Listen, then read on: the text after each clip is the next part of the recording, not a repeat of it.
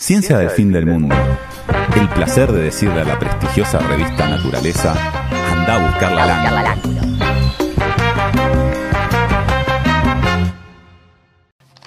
Ah, perfecto. Perfecto.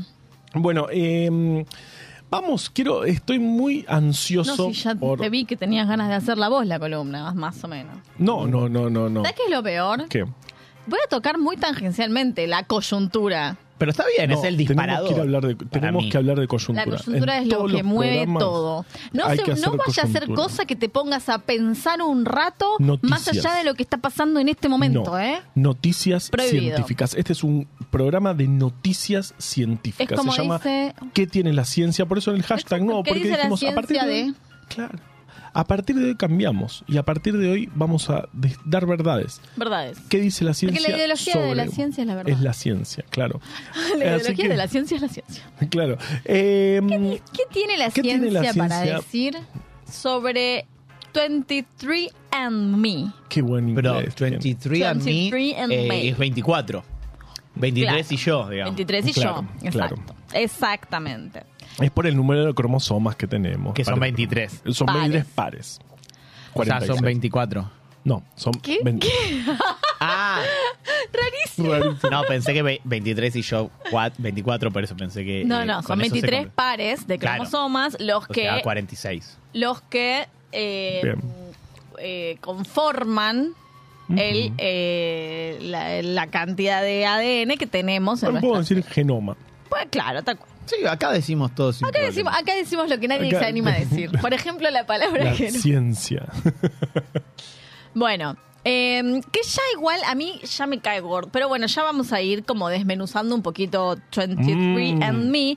Porque eh, más allá de la, de la noticia que ahora les voy a contar, siempre me pareció un poco oscura la cuestión Por favor. de 23 y yo. Que es 23 and Me Eso. es una empresa. Que como decía Carol en la introducción, eh, se dedica a hacer reportes de información genética que uno como usuario les manda. Entonces, ¿cuál es el producto que vos te comprás cuando adquirís 23andMe? Es un kitcito que tiene básicamente un hisopo y unas instrucciones de cómo, cómo tenés que hacerlo. Entonces, Sí. ¿qué haces con el hisopo? Te rascas la parte de adentro de la- del cachete, juntás un par de células, ¿Cómo se llama esa parte? Eh, eh, mejilla interna. ¿Mejilla interna existe? Si alguien sabe en el chat, por favor, pues toda la vida me lo pregunte. Pues y la parte de atrás de la rodilla también. ¿No es la pantorrilla la parte de Para mí es la antirrodilla. no, no, no. La antirrodilla. Sí, como el antimeridiano. Bueno, está bien. Entonces, te pasas el Te hisopo pasas por el la hisopo parte por de la parte de del- adentro de la mejilla. Juntas un par de, o sea, juntas baba que tiene células y las células tienen ADN, la pones en un tuito y lo mandas. ¿A dónde? A la A empresa. 23andMe. A los Estados Unidos. Ellos lo que hacen es extraer el ADN de esas células y analizarlo y te devuelven un determinado informe. ¿sí? Te, te, mm, te devuelve, o sea, te, te, te mandan el hisopo, le mandas el hisopo por correo y te devuelven un informe que tiene una determinada información que depende de lo que vos hayas contratado, es la información que te La plata que pusiste. ¿Cuánto sale? Debe ser salado. Yo más o menos sé, decí vos, Dito. Y para mí sale 3 mil dólares. Eh, no. Sale 108. 129 dólares. Te gané. No, Ay, no, es verdad, pero por re poco. no. Sí, Vos dijiste 3 mil 108. dólares y yo dije 108. Y yo vale estuve- yo- 129. Yo Ah. estuve a 13 dólares y vos estuviste a 2000. Perdón, escuché, mal, escuché 1200 por eso. No, no, 100, Entonces dije, bueno, está casi a la mitad. pero igual 129 hubiese- dólares, 129 mil pesos. Una ganga. Te sale. Hoy. eh, realmente es una. O sea, pensando en lo que costaba hacer eso hace 20 años. El, el genoma humano eh, costó varios miles de millones de dólares, el primer genoma humano. Claro. Así que imagínate ahora de, de, de 10 mil millones de dólares a 109, 129. 129 dólares, eh, avanzó la cosa. Claro, tal cual. Es bastante eh, barato. Y eso hace que la gente. A ver, cuando vos decís, voy a mandar. Ubican esos eh, videitos. En un momento eran muy virales. eh, esos videitos de Facebook que juntaban 25 personas, ¿no? Por ejemplo, que no se conocían entre ellos. Y les decían, bueno, ¿y vos eh, de dónde sos? Y no sé, yo soy de. Tucumán. no sé, Sí, No tengo idea imagínate. de lo que está hablando. Sí, boludo. un- Bueno, dale, Es un video así. Son un montón de personas así y de diferentes lugares del mundo. Entonces le dice, bueno, yo soy de Italia, yo soy de Arabia, yo soy de Arabia. Canadá. Bueno, no sé. Yo soy de Canadá. Arabia Saudita. Imagínate. Entonces va y te dice, eh, bueno, eh, y no sé, como esos, esos prejuicios de los italianos odian a los, mm, ni sé. Comen pasta todo el día. No, claro, y entonces como, no sé, eh, los brasileros odian a los argentinos, ¿no? Imagínate, ¿viste? Que está Sí. como ese estereotipo. O los argentinos odian a ¿Es los todo de chilenos. odio? ¿Estereotipo sobre sea. odio o estoy, cualquier estoy tipo de tratando ir a un punto, porque ¿cuál era la cuestión? Pero los argentinos son todos chantas. No. Bueno, sí, también. Los juntaban a todos. Y entonces le- como que cada uno decía eso, como sus prejuicios sobre las nacionalidades. Entonces de pronto les decían, ah, porque yo te, te hicimos el 23andMe y te dio que sos 15% brasilero. Entonces, como vos decís que odias a los brasileros, pero vos sos 15% brasilero. ¿No vino nunca esos videos? No, no los vi. Y siempre terminan dos que son primos entre sí. Como Ah, o sea, estaba rearmado. Obvio que estaba Justo rearmado. eran primos, entre Ah, millones y millones de personas en los países. Yo puedo hacer un disclaimer Sí. sobre esto, una crítica.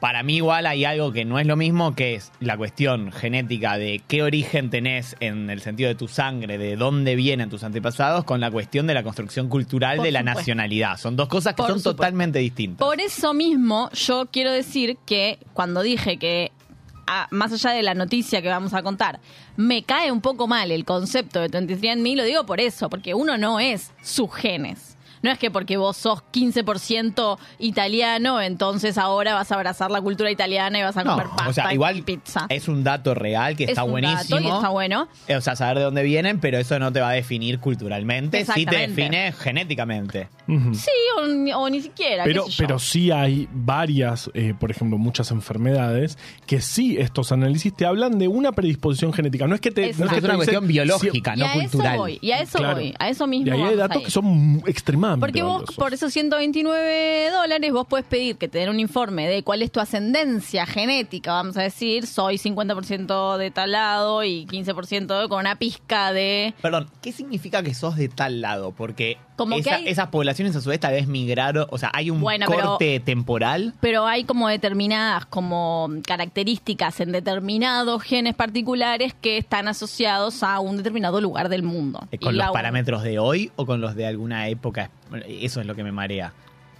No Se- entiendo. eso se va actualizando todo el tiempo. Hay, hay pa- partes del genoma que se llaman marcadores moleculares que, es, eh, eh, digamos, sirven para identificar cosas que están al azar en la, en, la, en, en la población. Entonces vos podés decir, bueno, estos más o menos al azar andan por acá y, y- y- y hay una segregación y hay cosas que te van diciendo, bueno, esto está, este, este carácter está más representado en la población italiana de hoy y lo vas actualizando. Si en un en 10 años cambia mucho esa Claro. proporción porque recibieron inmigración o lo que sea, digo, lo a en el pasado también esas poblaciones mi- migraron de Por otros supuesto, lugares, entonces es como... Pero a lo que voy no es tanto a eso, sino a el hecho de que te puedan como eh, definir eh, eso, tu ascendencia, le puedes pedir eso. Le puedes pedir también que te, que te den eh, datos de quiénes son tus parientes genéticos, ¿no? O sea, entonces si hay otra persona que ya hizo ese, ese test, te conectan con esa persona y te dicen, esta persona es tu tía que vive en Mongolia y que la perdiste hace, no sé, tres generaciones. Y si hay una muestra en alguna algún crimen,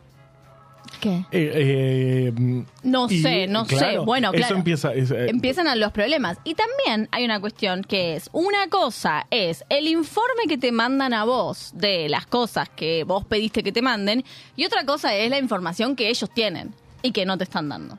¿Sí?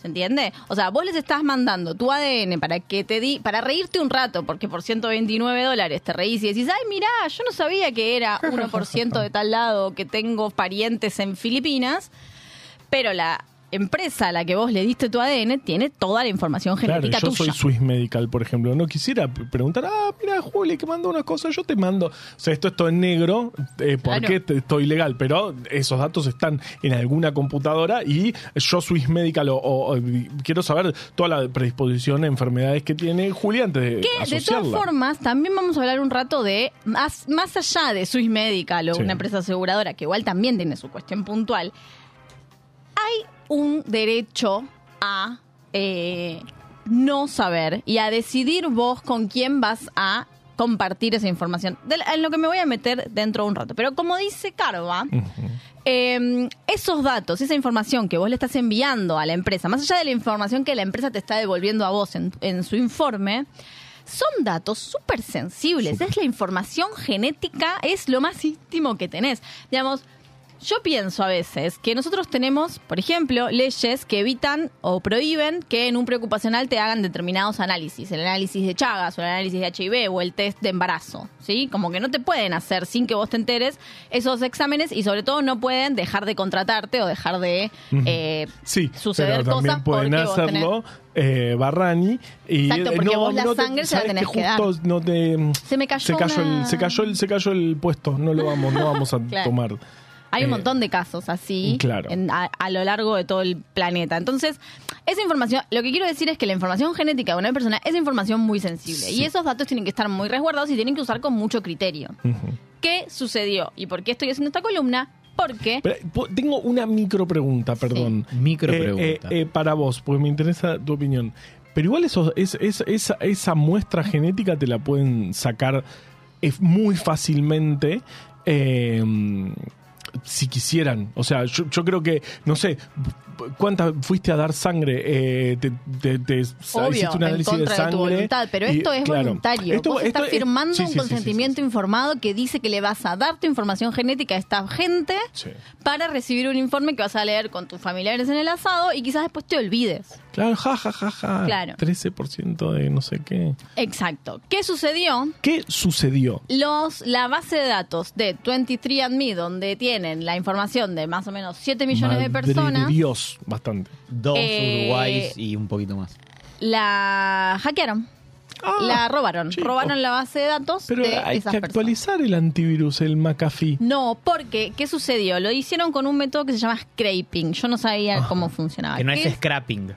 Scraping. Sí, no sé, scrapping, por ahí, no sé. por ahí lo scrapping no es eh, lo que hacen del análisis de noticias y esas cosas. No Puede sé. ser que sea eso. ¿Qué, qué es el scrapping o el scraping? ¿Cómo es cuando algo tiene mm, muchos significados? Eh, Polisemia. Polisemia. ah, no sabía, Bueno, pero- ¿qué es? Es, ubicás cuando vos tenés la misma contraseña para sacar turno en la veterinaria de tu perro y para, eh, no sé, No nos mires a nosotros porque nos encanta. Yo tengo una contraseña distinta para iguales. cada Bueno, cuando todas tus contraseñas son iguales, lo que sucede es que hackean una base de Y datos te hacen. y después lo que hacen es usar esas datos, eh, usuario y contraseña que descubrieron con el hackeo y los prueban en diferentes bases de Es datos porque mucha gente usa el mismo usuario y contraseña en diferentes Claro, bases de el datos. Cinemark. Si la, Entonces, si la claro. página para sacar entradas en el cine la veo medio También- falopa con un. Con un y bueno, Hay un problema. Le pone no hace clave, falta. pongo. Esto con Juli lo hemos hablado muchas veces. No hace falta un usuario. Para todo te tenés que bajar Todo un es una usuario. app. La una aptocracia me tiene loca. Basta, loco. Bueno, ¿qué sucedió? Usaron el scraping o el scrapping de la base de datos de 23andMe con otra base de datos que ya habían hackeado previamente y encontraron un montón de información sobre un montón de personas que se habían hecho esta cuestión y entonces eh, accedieron a información de contacto de las personas, procedencia, eh, lugar, eh, datos, mm, datos de contacto y a su información genética. Profe, tengo una pregunta. Sí, Eh, una pregunta que puede parecer un poco burra. no voy a llegar al final de la columna No, pero para mí es una pregunta importantísima porque si yo la tengo, para mí toda la gente la tiene. ¿De qué te sirve robar esta información? Hombre. No lo entiendo, Ah. ¿De qué te sirve robar esa información? La vendes. Se está vendiendo esa información. Yo soy Swiss Medical. ¿Te pensás que no, no, no quisiera pispear a ver si vos no tenés predilec- eh, hablando la predisposición? Claro, pero es. Claro, eh, pero él es como el que te preguntó de la línea recta. Este Sí. él tiene que acotar sobre todo. Eh, exactamente. O sea, la- los que consiguieron esos datos los están vendiendo en la dark web y eh, el riesgo. Deep Web, Deep Dark Web. Web, bueno, una de esas.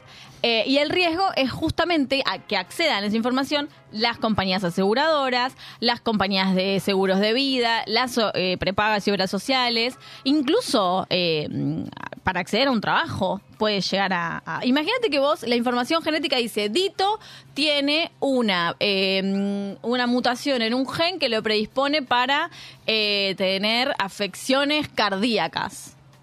No te contrato. No te contrato. No. Gracias. No, y, si- y si me venís a pedir una, un plan de prepaga, te cobro No, 152 sé que mil justo pesos. tengo el más caro, el más, más, más, más, más caro, Super Platinum. Bueno, todas esas cuestiones son bastante sensibles. Muy sensibles. Y además, otra de las cosas que se filtraron en este scraping de datos no es solamente la información genética de cada persona, sino cómo esas personas se interrelacionan entre sí Mm. en esa plataforma. Es decir, quién es familiar de quién, quiénes comparten gen- como partes del genoma con quién. Es una cuestión muy, pero muy... O sea, y aparte lo que me parece, es súper distópico. Totalmente. ¿Entendés? Como que antes, o sea, por ahí, lo- como que yo puedo entender, no sé cómo explicarlo esto, y por ahí es una burrada, pero yo puedo entender el robo de la contraseña del banco, Mm. el robo de eh, la- que te clonen la tarjeta de, de débito en el, en el cajero. Es como que, o sea, tecnológicamente obviamente no lo entiendo porque soy un queso, pero bueno, entiendo como la inmediatez de la cuestión. Esto es como otro nivel de, de como medio years and years, Claro, ¿no? como una información. Como una información que ni siquiera las como de ni orden siquiera sabés social. vos. No, no te sirve como para algo inmediato, es más como para ordenar la sociedad en función de cuestiones que son a mediano o largo plazo. ¿No? No sé si son a mediano o largo plazo, porque de nuevo, vos eh, antes de contratar a alguien podés comprar los datos genéticos de esa persona. Y eso Bueno, pero es un Va- montón va a pasar. eso, digo, no es ¿Sí? robar Pero es guita que me llevo Ya. 20 mil dólares en Es- 10 a mí minutos. me pasa eso, como que no, como que no entiendo, me cuesta como, como comprender en la Tenés que ser totalidad el- muy el, malo. delito, ¿entendés? Claro, como que tenés que tener otro tipo de visión Para de mí esa gente tipo Del eh, robo. está en su casa No. y dice ja ja ja ja ja ja ja ja ja no mientras son roba datos los que se datos. roban Son- como cualquier otro, ¿no? Exacto, O sea, ¿por qué? Porque vivimos en la aptocracia y en la datacracia, donde todos Me los datos datacracia, eh. sirven para algo. Vos no sabés para qué te sirven los datos que tenés en, en millones y millones de células de tu cuerpo, pero otras personas sí saben para qué. Y no tienen ningún problema de robártelo. Entonces, el primer punto es eh, cómo vas a tener la base de datos tan expuesta a una cosa que ni siquiera es un hackeo, ¿entendés? Porque el scraping no es un hackeo, es No, usar claro. una base de datos de otro lado sin tener que hackear nada y probar tipo usuario, carva, contraseña, carva 123.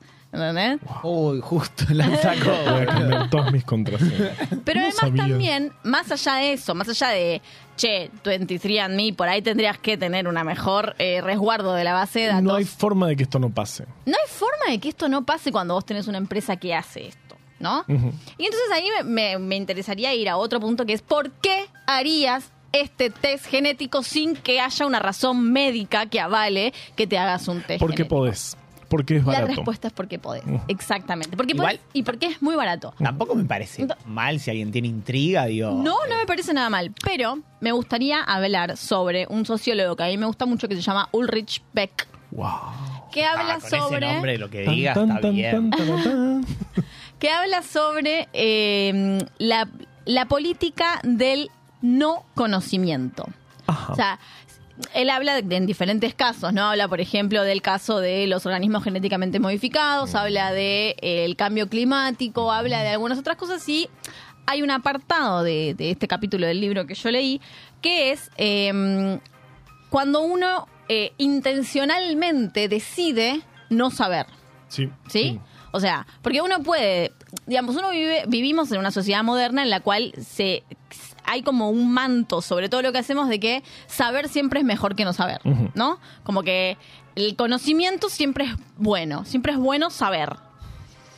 Bueno, este chabón como que pone un poco en tela de juicio esa idea de que siempre es mejor saber y decir, bueno, no, no sé si siempre es mejor saber y uno tiene derecho a no querer saber y uno tiene derecho a no querer compartir esa información que sabe con otras personas. Ujú. Incluso y sobre todo cuando es sobre uno mismo. Por dos razones. Primero, porque puede ser que estos test genéticos te digan tenés una mutación que te va a dar, no sé, anemia falciforme, por ejemplo. Claro, o tenés un- una mutación, sí. tú que tenés la anemia, bueno, ponele, hay un tratamiento, Sí, bueno, ponele claro. que se justifica. O alguna predisposición a algún tumor, bueno, hacete más seguido los análisis. Exacto. Pero ¿qué pasa si sos Angelina Jolie, Sí. que se hizo el screening de los, de los genes de cáncer de mama y le dio positivo y se sacó las dos tetas? Ujú. Sin que hubiese en el medio una enfermedad real, porque ella no tuvo Tenía un tumor. muy alta, eh, una predisposición Tenía alta predisposición y decidió, eh, como de, de prevención, hacer esta cirugía súper invasiva de sacarse las dos tetas. una doble es, mastectomía. una, es una decisión, no voy a cuestionar la decisión de ella, pero es una decisión médica basada en una cosa que no sucedió. ¿se entiende? Entonces, para mí un poco lo que, lo que pasa con estos lugares, estos lugares 23 and Me eh, y otros que hacen medio lo mismo. Sí, acá en Argentina, Acá en Argentina existen. Y madre mía, esa base de Eh, datos. bueno, claro. Es que hay como una especie de determinismo genético, ¿no? Como de que lo que vos sos está en tus genes. Y si vos tenés una predisposición a tener cáncer, vas a tener cáncer. Como si no fuese una cuestión multifactorial, o Sí. sea, poligénica por un lado y por otro lado que depende de muchas muchas otras cosas, que no son solamente los genéticos. Hay algunas enfermedades que sí, que son No, sí, 100% sí, sí. genéticas, monogenet, pero muy, muy pocas. Sí, sí, a veces hay predisposición que da altísima. al- al- tal vez la predisposición a algún tumor es altísima. Y por ahí se justifica, por ahí hay una decisión médica que lo justifica. Pero a veces si vos tenés 20 años y te dicen, y tenés un poquito eh, aumentada la probabilidad de desarrollar Alzheimer después de los 50. ¿Qué hace vivir 30 años esperando que te llegue... No, no, sí, eh, es- lo que pasa, lo que pasa es que es algo que no, no se puede parar, porque es algo que se puede hacer. Yo hago una pregunta eh, de, Quiero como se dice, de abogado del diablo. ¿Qué pasa si, gracias a eso, por ejemplo, una persona que es hijo desaparecido se da cuenta que eh, no es hijo de su familia? Ahí no está bueno, por ejemplo. Bueno, pero es, es- Y ahí, además, eh, la ley argentina, por ejemplo, no dice que si eso sucede vos tenés que saberlo. De hecho, así funciona, ¿no? Sí, Digamos. pe- bueno, Digo, pero para complejizarlo nada más, Sí. ¿no? Porque te lo complejizo un poco más. ¿Vos conocés el caso de Evelyn Vázquez? no. Evelyn Vázquez es una, en su momento era una chica, supongo que ahora es una señora, que tenía gran, eh, como alta sospecha de ser hija de desaparecidos por cómo había sido su historia y ella sabía que era adoptada y sus padres eran militares y toda la cuestión. Eh, y entonces hubo como un como una guerra de fallos, digamos, donde ella no quería saber porque no quería someter a, su, a sus padres, que eh, ella los quería mucho, a sus padres adoptivos, digamos, eh, y la adopción había sido eh, como legal. Eh, y ella los quería mucho sus padres adoptivos y no quería someterlos a ellos a esa situación. Y por el otro lado estaban la- las abuelas de Plaza de Mayo y las madres de Plaza de Mayo diciendo, no, bueno, pero la sociedad en su conjunto necesita saber esto que dice Dito, ¿no? Como entonces, eh, ¿cuál es el derecho que prevalece más? ¿El derecho personal de la, de la persona o el derecho colectivo de la sociedad?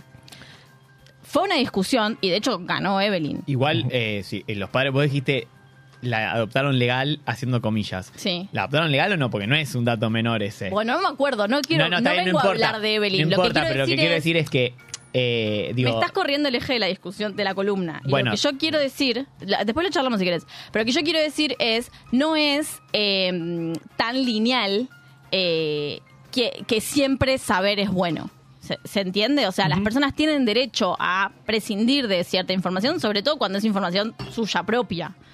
Y eh, bueno, siempre hay como colapsos de derechos y de y como quién qué, qué derecho prevalece sobre otro, que seguramente tiene eh, discusión y que seguro las discusiones son re ricas.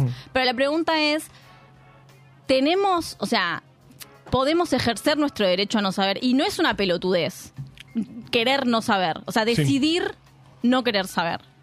Decidir no querer saber y decidir sobre todo también no, no compartir esa información con nadie, porque una vez que vos sabés, o sea, no lo sabes vos solo, también lo sabe el que te hizo, pues, 23 en este caso, claro, tal cual. Y 23 and Me, quiero que sepan que hace acuerdos con farmacéuticas, con Obvio. Pfizer, con GSK y con las farmacéuticas más grandes del planeta para eh, aportar esos datos genéticos que las personas dan para, para reírse un rato. Ja, ja, ja, soy 3%, no sé qué. Y con eso se generan proyectos de investigación a enorme escala, porque eso es una base de datos súper eh, Riquísima. exacto. Y aparte como, como, ¿no? como de, de personas de todas las partes del mundo, Mm. de personas con un montón de situaciones diferentes, y eso es como muy bueno para hacer investigación. claro, sí, sí. Pero, o sea, como surge esta cuestión ética de, eh, bueno, yo te lo... Está- es cierto, yo te pago la plata, te mando el hisopo y firmo un consentimiento un informado que dice que esos, se- esos datos se pueden usar para investigación y toda la cuestión y no sé qué.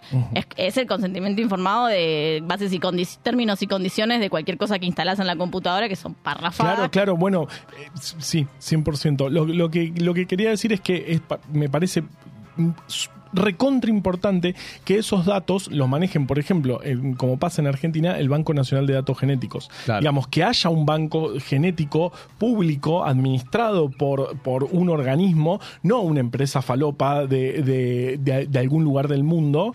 Eh, entonces, que nuestros datos genéticos que alguien los va a tener. Eh, bueno, o sea, que, que haya una estructura estatal, gubernamental, eh, administrada como el Banco Nacional de Datos Genéticos, que es autárquico y es muy, muy interesante cómo funciona, pero, eh, eh, y es uno de sus objetivos, digamos, creo que esto remarca la importancia de esos, eh, eh, esas instituciones para guard- resguardar nuestros datos genéticos, que son información carísima, eh, muy, muy, muy sensible. Muy sensible. eh, y que justamente, ¿quién te puede resguardar más el derecho a no saber? Bueno, algún organismo de estas características. Pero a mí me parece muy importante y me parece muy... eh, y por eso me parecía interesante, más allá del robo de la base de más datos. allá de que era, un best easy ever. Biggest TC ever, ¿entendés? Porque una vez que vos decís, ay, quiero ir a ver dónde, que, de dónde son mis antepasados, y de pronto se lo estás dando a alguien que no sabes ni dónde, ni dónde está, ni quién es, y está haciendo, está obteniendo la totalidad de tus datos genéticos, y vos le firmaste que lo puede compartir con quien se le cante. Wow. Entonces, no es solamente lo que vos sabés, sino que a través de lo que vos sabés, lo saben un montón de personas en el medio, que vos no perdiste el control, perdiste estás- el control de tu información.